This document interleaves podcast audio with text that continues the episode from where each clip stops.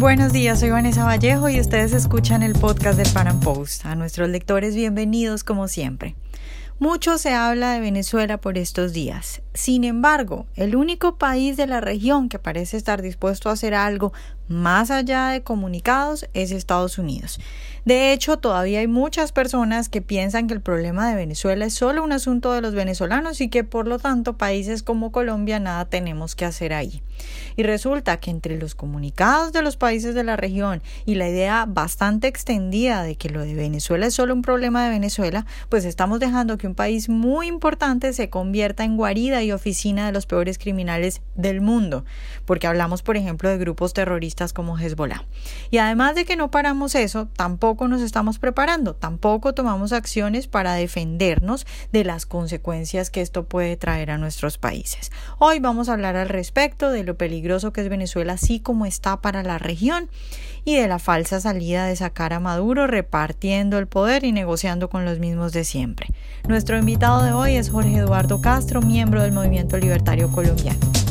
Jorge, buenos días y muchas gracias por estar de nuevo con nosotros. Hola Vanessa, mucho gusto, muchas gracias por la invitación y un gran saludo a todos los que nos escuchan y están pendientes a través de Panam Post sobre los desafíos, avances en la lucha por la libertad del continente. Eh, muchas gracias. Jorge, todo el mundo sabe que en Venezuela se refugian y tienen su oficina, por decirlo de alguna forma, grupos terroristas como el ELN, las FARC, incluso Hezbollah. Pero ¿qué significa eso? Es decir, ¿qué significa tener en la región un territorio como Venezuela donde nadie persigue a estos bandidos, sino todo lo contrario? Es el refugio de estos bandidos, estos bandidos son socios de los poderosos. ¿Eso qué significa y qué implicaciones tiene? Vanessa, lo primero es que tenemos que diferenciar la relación que tiene el régimen de Maduro y el de Cuba con las diferentes organizaciones criminales, eh, porque son son, relaciones más o menos simbióticas entre unos y otros. Y de ahí pues lo que puede suceder y el poder que tengan o no dentro de toda la dinámica. Por ejemplo, el Hezbollah, eh, dicho por el mismo Elliot Abrams, eh, la relación con Venezuela pues es más diplomática que operacional, que es diferente a lo que tienen en la triple frontera, en Paraguay, Argentina y Brasil. Eh, es una cosa también entre diplomática y técnica. Asesorarán al régimen de Maduro y algunas partes de sus redes criminales en algunos temas de finanzas internacionales, harán algunos negocios en Venezuela, pero y, tendrán presencia en algunas partes del territorio, algún tipo de campamento, pero no es una cosa tan profunda ni estratégica para el mismo Hezbollah. Luego, digamos, la posibilidad de que ellos desde ahí desarrollen algo muy fuerte no es tan grande. No, significa que sea menor, lo que digo es que su, relación, su compromiso es distinto que, por ejemplo, las FARC. Las FARC, o por lo menos las disidencias de las FARC, para ponerlo de alguna forma, diferenciar como el grupo que se quedó en Colombia tratando de, reincorporarse, por decirlo de alguna manera, eh, aunque pues, obviamente hay debate, pero suponiendo que esa división fuera real y profunda, versus los que se fueron como Iván Márquez, eh, el Paisa, el mismo Santricha Venezuela, digamos que la relación con ellos es más táctica. Eh, apoyo en el tema de narcotráfico, en el cultivo, en el tráfico internacional de drogas, la relación con los carteles mexicanos, eh, la relación incluso con los propios, el propio cartel de los soles. Es decir, ahí hay una relación que es táctica, más financiera, más de manejo de cultivos, más de manejo de ruta de narcotráfico. Habrá algunos elementos políticos, pero sin embargo esa relación política estructural no se da sino con el ELN. El ELN es instrumental al gobierno de Maduro. Y eso se ha notado en muchas cosas porque por un lado es el guardaespaldas del oro, está en el arco minero, está en zonas de producción de oro y es un oro que necesita Maduro, su familia y probablemente los cubanos también. Entonces, lo que hacen los cubanos protegiendo a Maduro en Miraflores, lo hacen los helenos protegiendo el oro de Maduro o el oro, digamos, que quiere Maduro para mantenerse en el poder en la zona del arco minero y el sur del Amazonas. Entonces ahí hay un nivel de relación muy estratégica es el que le cuida la, guardia, la, caja fuerte al LLN, pero además le distribuye recursos. ¿sí? Es un tema muy sabido eh, la relación del LN con comunidades entregando las cajas de los clubs y teniendo en Venezuela eh, radios comunitarias. Entonces ahí hay un tema eh, que va incluso a participación en reuniones políticas de la mano de miembros del PSUV. Es decir, aquí hay un tema muy estructural en el ELN si uno quiere entender el régimen y eh, la proyección que desde el principio le han querido dar al ELN. Porque además no olvidemos que el ELN es, el, es la guerrilla consentida, la hija, la guerrilla hija consentida de Cuba. Este, a diferencia de las FARC, que las FARC es previa a la revolución cubana y tenía, digamos, unos líderes históricos que eran incluso mayores o previos a Fidel Castro, la guerrilla del ELN surge desde Cuba, se, se deriva del proceso de revolución cubana y por lo tanto le es instrumental a los intereses del internacionalismo comunista dirigidos desde la isla. Jorge, de nuevo, esto lo sabe todo el mundo. El presidente de Colombia, Iván Duque, cada tanto vuelve y resalta el, daño que le hace a Colombia tener esta guarida aquí al lado nomás. Eh, todo lo que está sucediendo con los demás grupos terroristas que se están concentrando en Venezuela y lo que es Venezuela para el narcotráfico a nivel internacional y todo esto. Sin embargo, no parece haber una acción efectiva respecto a esto. Entonces la pregunta es, ¿crees tú que la región está subestimando el problema? ¿Crees tú, o más bien cómo piensas tú, que deberían actuar los países de la región al respecto? Y efectivamente, como te decía, pues hay una relación distinta entre las FARC, el ELN y el Hezbollah. Entonces, y, todo está en función de algo que me parece a mí que está sucediendo, eh, porque por supuesto, digamos, el, Hezbollah tiene esta presencia, pero no es tan contundente, digamos, eh, en, términos de, de, la dinámica operacional como es en otras partes, donde si se usa como argumento de seguridad, nacional debiera primar, por ejemplo. Entonces, eh, el, argumento es, fuerte, pero no tanto. Digamos, las FARC, hay un acompañamiento internacional del proceso de paz que hace muy difícil que sea en el eje de, cualquier, digamos, denuncia. Eh, por la posibilidad o no de creer que la fractura que tienen es profunda, eh, o, parcial, entonces ahí hay otro tema. Sin embargo, con el ELN y especialmente alrededor del tema del atentado y las mismas declaraciones de Maduro, digamos, cada vez hay un elemento mucho más fuerte. Y aquí, frente al tema de qué están haciendo los gobiernos de la región, eh, voy a decirte, yo no creo que estén subestimando el caso, por el contrario. Yo creo que tenemos que entender una cosa que es fundamental y es, eh, después del 11 de septiembre, Estados Unidos, en el proceso, digamos, de ir a Afganistán y de ir a Irak, quedó muy golpeada su legitimidad de acción internacional. Eh, y eso no es menor. El caso de si se encontraban en Irak eh, armas de destrucción masiva, que por supuesto después, digamos, tuvo toda una crítica si, los, si las pruebas eran reales, nadie encontró las armas de destrucción masiva, Tampoco encontraron vínculos fuertes entre Al Qaeda y Saddam Hussein. Entonces, obviamente hay muchos sectores de opinión pública en Estados Unidos y en otros países que dicen los Estados Unidos construye un enemigo pero para deshacerse de otro. Y eso en términos de la legislación internacional es muy delicado. Entonces, lo decía en una entrevista eh, justo el 7 de agosto el embajador de Guaidó en Colombia, el señor Humberto Calderón Berti, decía, los, se están, están haciendo el building the case, están construyendo el caso. ¿sí? Entonces, se están tomando tan serio el tema los gobiernos de la región que están blindándose jurídicamente, porque, y los colombianos creo que lo podemos entender muy bien, lo importante no es solo la victoria militar, sino la victoria judicial. Después de una victoria militar, lo que viene es una contraofensiva jurídica, una contraofensiva judicial para poder terminar victoriosos en lo militar, pero derrotados en la opinión pública. Yo creo que aquí hay un tema que va, digamos, lento para las aspiraciones de cambio que todos tenemos, pero creo que también ha ido muy rápido. Y entonces aquí quiero poner en evidencia un hecho que es fundamental de esta semana. Después te voy a comentar algunas cosas de cómo veo lo del Grupo de Lima eh, y las declaraciones de Bolton y lo que se está jugando el Maduro y, el, y la oposición.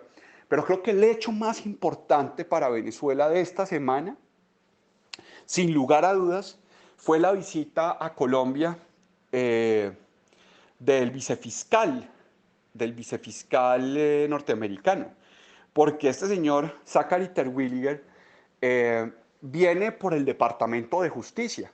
Y tenemos que recordar que en Estados Unidos hay separación de poderes, separación de funciones entre las entidades, y no es lo mismo el Departamento de Estado con Pompeo, con Abrams, con Bolton, y el Departamento de Justicia con un tipo como Zachary Terwilliger, que avanzan en las cortes procesos que tienen su propia, su propia dinámica de juzgamiento. Es decir, con esa separación de poderes, lo que se inicia por el Departamento de Justicia es mucho más difícil de bloquear.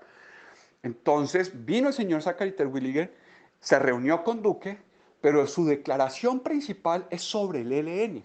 Y entonces ahí me parece que es fundamental demostrar que están construyendo un caso sobre el ELN, pero además Iván Duque cuando sale de la reunión habla sobre cómo cada vez están haciendo más visibles los vínculos del gobierno de Maduro con estas organizaciones criminales y obviamente en particular el ELN. ¿Por qué esto es tan importante, Vanessa?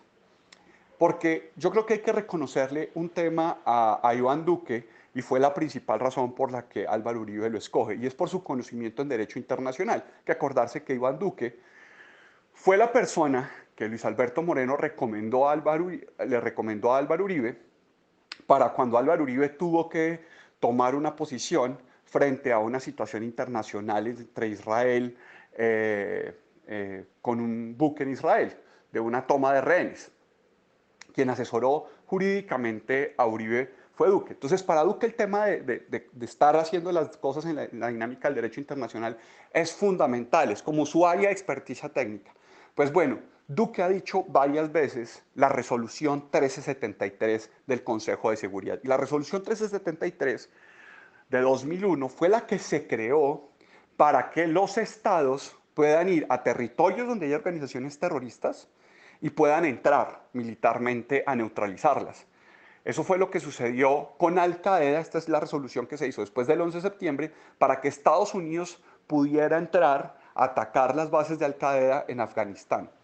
Parece que no es menor, creo que están construyendo el caso alrededor de la resolución 1373, que independiente si la fuerza militar, la coalición militar, se hace al amparo del TIAR, lo cierto es que el caso jurídico lo van a hacer al amparo, o lo estarían, a mi juicio, organizando al amparo de la resolución 1373, lo cual no es menor, Vanessa. Yo creo que el mejor, la mejor señal para esto fue la visita del vicefiscal en este marco, y, creo que muestra, digamos, que están entendiendo, sobre todo los países aliados en términos de, de parar esta situación, que son Estados Unidos, Colombia y Brasil, especialmente Estados Unidos y Colombia en los últimos días han mostrado cosas, pero esta semana Brasil también se pronunció. Creo que se vienen cosas muy importantes, Vanessa. Eh, lo que pasa es que les ha tocado, les ha tocado descubrir temas más complejos alrededor de la dinámica de la oposición, pero bueno, lo importante es que la oposición incluso para la resolución 373 no es tan no es necesaria. O sea, con que solamente se pueda demostrar lo que están construyendo, eh, podrían intervenir. Jorge, ¿qué le dices a quienes afirman que Venezuela no es un asunto de los colombianos y que hay que dejar que los venezolanos pues asuman las consecuencias de sus actos?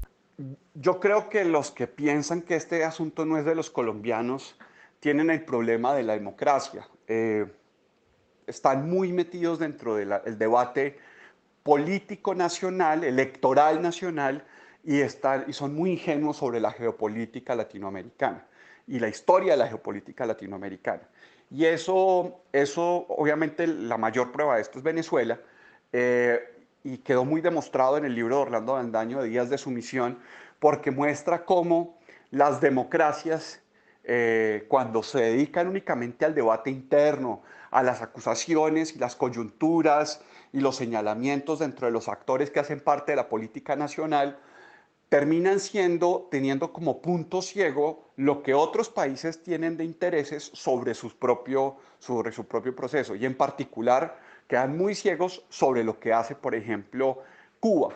Porque, digamos, quienes hacen estos señalamientos eh, no quieren entender o no conocen o no reconocen que el internacionalismo comunista cubano no cayó con el muro de Berlín. Es decir, no cae el muro de Berlín y los cubanos dicen, bueno, pues ya saben que vamos a dejar de hacer internacionalismo comunista. El internacionalismo comunista de los cubanos es de la esencia misma de su revolución, ¿sí? Por muchas razones, porque el mismo Fidel Castro, digamos, participó en varios países trabajando en términos revolucionarios de integración, es decir, está en la esencia de ellos hacer estas dinámicas de conspiración eh, multinacional por toda América Latina. Entonces, ese es el primer tema que, que la gente tiene que reconocer y es que el internacionalismo comunista no cae con el muro de Berlín, pero, digamos, había tenido una, con la caída del muro de Berlín, había tenido, digamos, una expresión distinta y ese fue la primera fase del Foro de Sao Paulo, donde dos personas tan carismáticas como Fidel Castro y el mismo Lula da Silva, digamos, construyen una estrategia de conquista de la opinión pública para poder fortalecer una estrategia electoral eh, de, de, trabajo, de logros eh, parciales para un avance parcial político a través de las elecciones. Obviamente el caso más emblemático de esto va a ser Hugo Chávez, pero lo cierto es que es un tema en el que el carisma frente a, las, frente a la capacidad de seducir a las masas de Fidel y de Lula les crea una forma de entender el internacionalismo revolucionario en América Latina. El problema es, y esto es lo que tienen que entender algunos colombianos quizás, es que ahora los que hicieron el relanzamiento del Foro de Sao Paulo en Caracas fueron Diosdado Cabello, que es el narcotraficante más fuerte del sistema del régimen que está en Venezuela, y Raúl Castro, que ha sido el ala militarista de toda la vida de la revolución comunista. Luego, eso sumado a toda esta forma, digamos, directa de Maduro de defender y hablar y, saludar a los miembros eh, del ELN y a gente como Santrich, implica que estamos en otra forma de concebir el Foro de Sao Paulo, que es quizás, y eso es lo que creo yo, digamos, retomar, retomar la estrategia guerrillera, la estrategia terrorista, y entonces eso efectivamente lo vamos a empezar a sentir. Pero obviamente es una, es una estrategia de eh, todas las formas de lucha. Entonces va a haber una estrategia de ataques militares, de ataques de opinión pública a través del terror, pero también un tema, digamos, de movilizaciones sociales inducidas por una estrategia geopolítica militarista. Eh, entonces yo creo que ahí hay una cosa que los colombianos, pero también los miembros de los otros países vamos, vamos a ir viendo también de, de forma más clara y ojalá para el futuro menos ingenua. Jorge, ¿cuál sería el panorama o tú cómo ves el panorama dentro de un par de años, ni siquiera a largo plazo, un par de años para Colombia y para los países de la región también, si no se logra solucionar el problema de Venezuela? Bueno, pues Vanessa, yo, yo creo que aquí hay como, voy a poner dos formas de ver el tema, digamos. Si no hay cambio del régimen de Maduro, se diluye la Asamblea Nacional sin que haya una posibilidad de presión y finalmente ningún gobierno entra militarmente a Venezuela. Esto nos daría un escenario en donde, por ejemplo, puede haber un pico migratorio, es decir, no necesariamente va a haber una desbandada permanente de todos los venezolanos por el, por el continente. Es probable que sí, que haya un aumento en los próximos dos años de, del éxodo venezolano, pero quizás sea la parte final de la cresta. Ya habríamos nosotros incorporado a las masas anteriores de venezolanos y los que entrarían ahora empezarían a ser, digamos, marginales los nuevos venezolanos ya estarían creando trabajo, ahorro, acomodándose en las ciudades en donde estén, haciendo migraciones internas en los países donde están acogidos, ¿cierto? Entonces las nuevas, digamos que las nuevas cohortes de venezolanos que vinieran, habría una capacidad institucional de asimilación. Y te lo digo porque fue un poco lo que vivimos con el desplazamiento interno en Colombia, donde efectivamente cogieron por sorpresa el desplazamiento interno a las instituciones de ciertas ciudades, pero a medida, digamos, que fueron adaptándose a la situación, tuvieron más capacidad de reaccionar. Tuvimos, pues, como, como sociedad mayor capacidad de reaccionar, pero las instituciones locales fueron cada vez más hábiles, tenían procedimientos, funcionarios entrenados y los recursos, además, con el paso del tiempo, si el pico cae, digamos, va a ser menor. Entonces, esa situación en la que todos nos acomodamos eh, es la peor. Eh, es posible, yo le veo una probabilidad más baja, pero lo que también es cierto es que con ese pico migratorio, sin poder decir que va a haber un éxodo masivo y que la presión a la región ya caería, porque la presión migratoria disminuiría con el tiempo, eh, no va a ser siempre con asíntota infinita hasta que se desocupe Venezuela, sino que eso va a tender a decrecer en algún momento. Lo cierto es que vamos a tener también, si no sacamos, vamos a tener un hostigamiento totalitario permanente acoso de organizaciones del mismo régimen a todos los países de la región, esperando que en las elecciones y trabajando para que en las elecciones de los distintos países queden, digamos, si no gente de su cuerda, por lo menos gente menos hostil, o tratando de desviar los focos del debate. Pero adicionalmente lo que va a hacer esto es intensificar un lastre institucional, ¿cierto?, sobre la capacidad de crecimiento económico de América Latina, porque vamos a mantener pues todo este discurso, eh, digamos, victimista, imperialista, antiimperialista, anticapitalista, que no nos va a poder desatar las fuerzas productivas que se necesitan en América Latina. Entonces, digamos, ese es un escenario, un escenario donde hay un lastre venezolano en términos de la del hostigamiento democrático, del hostigamiento totalitario a los sistemas democráticos del continente, con el tema de que habríamos, nos habríamos adaptado a una presión migratoria que tendría así un pico en un par de años, pero que finalmente, digamos, decrecería y que podríamos terminar, digamos, incorporando. Entonces, ese es un escenario. Sin embargo, yo siento que, Vanessa, el grupo de Lima, eh, y sobre todo el gobierno de Estados Unidos, pero también yo creo que el gobierno colombiano y el brasileño también está empezando a hacer visibles más sus cartas duras, yo creo que están creando una tensión fuerte. Y retomando también de nuevo para esta mirada al embajador Humberto Calderón Berti, el embajador en una entrevista también, en otra distinta en la que dijo lo que del Building the Case, dijo, él lo dijo además a título personal, que además muestra mucho, digamos, la forma en que él trata de ser elegante pero distanciado de lo que son las directrices oficiales de Guaidó. Pero él dice, el fulano diálogo, o sea, Humberto Calderón Berti, el embajador de Guaidó en el país vecino más afectado, está diciendo, a mí tampoco me gusta el diálogo, porque lo trata del fulano diálogo en Barbados. Esto es fundamental, porque una embajadora que se reunió con Calderón Berti, que es la embajadora eh, que era la embajadora en la República Checa, pero en, el fondo era la autoridad moral por el tema de la Corte Penal Internacional y que seguramente era la principal asesora de Duque en el tema del caso en la Corte Penal Internacional, que es el sitio donde más quisiera Duque que se ganara el caso contra Maduro y el régimen. Eh, y seguramente lo veremos incluso expresidente luchando para que se logren las, las, eh, las condenas contra todos ellos.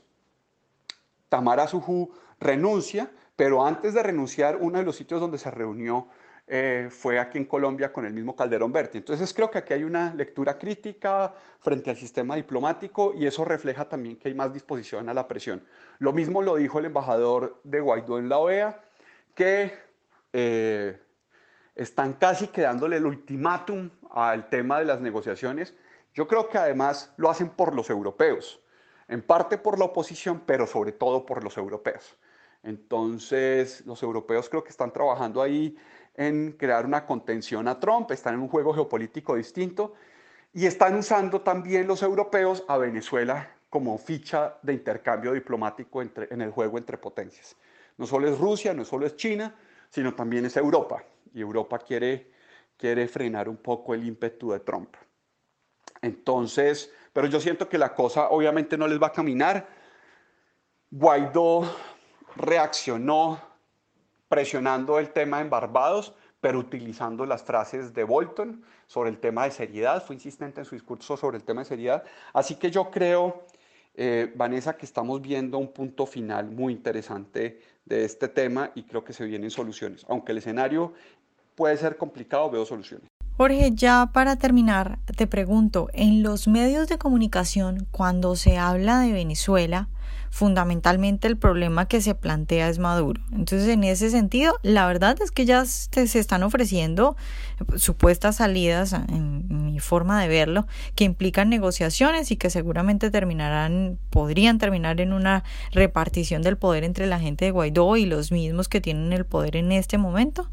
Eh, y eso, por ejemplo, son las negociaciones que tienen lugar en este momento. Pero Jorge, ¿qué condiciones debe haber además de la salida de Maduro, porque creo que se está confundiendo eso, mucha gente cree que el objetivo es solamente la salida de Maduro, ¿qué condiciones debe haber además de la salida de Maduro para que haya un cambio de verdad en Venezuela? Y frente al tema del cambio en Venezuela, yo creo que aquí hay, Vanessa, digamos, como dos formas de entender lo que puede pasar. Incluso supongamos que vía negociación o vía acción militar sale Maduro, sale una porción importante de la cúpula o se va a la cárcel o al exilio, pero aquí hay dos lógicas distintas para reconstruir a Venezuela. Y aquí tienes, por un lado, a Leopoldo López y Juan Guaidó con el Plan País, ¿cierto? Que creo que hay que tomárselo muy en serio. Y cuando uno lee el Plan País, la ausencia de la acción de justicia, la recuperación del Estado de Derecho en todo el territorio queda visible. Entonces, hay mucho, digamos, expectativa de la reconstrucción económica, de, obviamente por la lógica socialista que tienen ellos, de la provisión de bienes públicos, aunque hablan de los mercados y de la recuperación de los derechos de propiedad, lo que sí tienen muchas ganas es de hacer provisión de lo que ellos llaman los bienes públicos y es efectivamente crear, recuperar, recrear el estado de bienestar venezolano. Y eso efectivamente se va a dar sobre todo en las ciudades, porque es donde están los votos. Entonces, ahí hay que ser muy consciente de que el plan país, digamos, va a dejar por fuera eh, un pedazo importante del territorio, pero además en el territorio que lo va a hacer va a tener una lógica, digamos, de eh, construcción de relaciones clientelistas a través de obviamente el discurso humanitario, que es el que más usan del tema de la entrega de ayuda humanitaria, porque están creando obviamente las bases de las redes de clientes políticos en los sectores populares. Probablemente quieren desplazar al chavismo en los sectores populares, entregándole cosas parecidas a lo que hacía el chavismo. Ese es el plan país que me preocupa mucho. Y el otro, diría yo, que es lo que llama María Corina y gente de Soy Venezuela, la ruta del coraje. Y en la ruta del coraje yo creo que ahí hay un tema mucho más fuerte y decidido por el desarrollo del Estado de Derecho, eh, la persecución de las organizaciones criminales y la reinstauración de la justicia en Venezuela. Y esto es fundamental porque en el primer caso, independiente de lo que yo crea sobre el tema social, socialista en la provisión de las redes clientelistas que se pueden construir, lo cierto es que si uno se concentra solo, solo en las grandes ciudades para capturar las masas de votantes, se olvida que va a quedar en las regiones unos focos guerrilleros, unas zonas eh, de organicidad criminal y si no están en el centro de la agenda, lo que va a volver a crearse es una zona infecciosa desde donde van a partir. Yo creo que es además a lo que le apuesta en el largo plazo el régimen cubano. Y lo, lo he dicho de otras formas y es, yo creo que están creando en el sur de Venezuela, con el ELN, una sierra maestra continental. Entonces, si en el plan país de la recuperación de Venezuela queda olvidada la zona del Amazonas y la recuperación territorial de la justicia, yo creo que podemos pasarnos a una fase tan complicada como el no haber hecho mayor cosa en contra de Maduro, porque la infección no se va a sacar de raíz. Creo que la ruta del coraje, que es la recuperación de la justicia, la restauración de justicia y por lo tanto el ataque a las organizaciones criminales, va a ser fundamental para que el resto de cosas, las dinámicas de mercado, el desarrollo de nuevos actores empresariales y el emprendimiento pueda brillar nuevamente en Venezuela. Pero efectivamente, digamos, ahí hay una cosa que es muy distinta y en la que en todo caso tenemos que tener mucho cuidado. Vanessa, y muchas gracias a ti, pues al Pan Am Post por por mantener el, debate, por, por recuperar eh, los desafíos de la libertad en el continente e integrar tantas voces diferentes en, este, en esta causa común. y confiando en Dios, eh, yo sigo creyendo que, que este año eh, tendremos buenas noticias para Venezuela y para todos los amantes de la libertad. Así que nada, Vanessa, un gran abrazo y saludos a todos. Ojalá hayan disfrutado nuestra entrevista de hoy. Recuerden seguirnos en nuestro canal de YouTube y en nuestras redes sociales y nos vemos en un próximo Panam Podcast.